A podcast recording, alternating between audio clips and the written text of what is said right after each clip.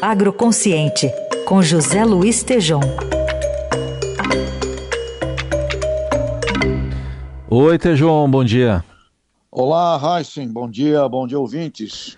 Bom, você vai falar aqui sobre uma conversa que você teve com uma, uma, uma, personalidade importante, falando de cadeias produtivas aqui no Brasil e como é que isso pode ser explorado.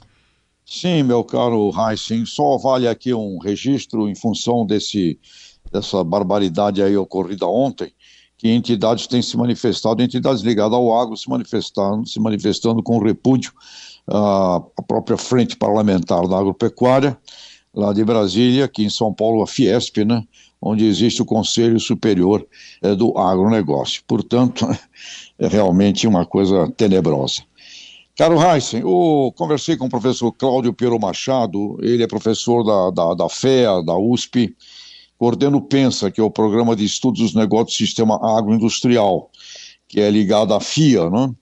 É, para um projeto que, para obter a verdadeira dimensão, Heisen, do potencial existente nas cadeias dos sistemas agroindustriais brasileiros. Hoje, a mensuração que o CPEA da Exalc e da USP tem é de 27,4% do PIB, cerca de 30%, mas existem oportunidades gigantescas de crescimento dentro da, de atividades reais já instaladas, mas também em oceanos azuis, quer dizer, setores onde ainda não atuamos de forma empreendedora e que podemos crescer consideravelmente expandindo esse movimento econômico financeiro das cadeias agroindustriais. E o Pensa foi o primeiro movimento acadêmico, nascido lá no início dos anos 90, foi criado pelo professor Décio Gilberstein, com essa visão de um sistema agroindustrial. E na conversa com o professor Cláudio Pero Machado, o atual coordenador, a necessidade de uma governança das relações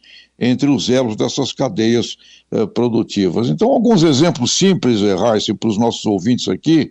Setor, por exemplo, da fruticultura, né, frutas no Brasil. Nós somos, ao mesmo tempo, o terceiro maior produtor mundial, porém o consumo per capita é inferior à metade recomendada pela OMS.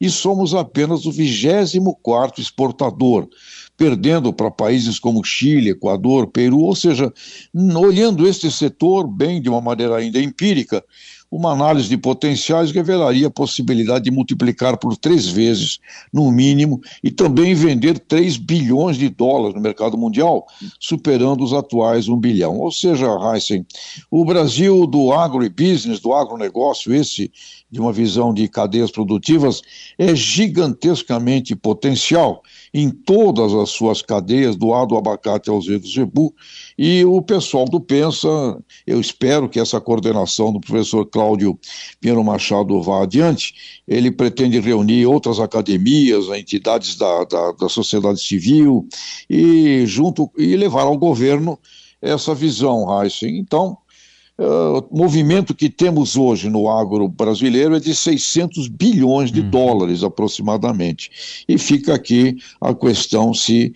existe, existe potencial para dobrarmos esse tamanho.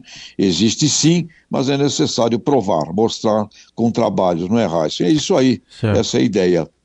Que assim seja, então. É, só para fechar, Tejão, você citou aí os, os atos golpistas de ontem. É, você vê claramente uma tentativa aí das principais lideranças de tentar se afastar desse processo todo? Vejo sim, Raíssa, que lideranças racionais e lúcidas, né? Elas, elas são. Tem pessoal que fica indiferente, mas uma boa parte com esse movimento está tendo a razão e a lucidez e vai sobrando aí um percentual pequeno, creio, Heinz. Vai, 5, 7, 8, no máximo 10% de pessoas na irracionalidade, né? Esse movimento acho que já ultrapassou os limites eh, da, do bom senso, caro Heinz. Tá aí, José Luiz Tejon conosco aqui no Jornal Eldorado, segundas, quartas e sextas na coluna Agroconsciente. Obrigado, boa semana, até quarta, Tejon. Um abração, até lá.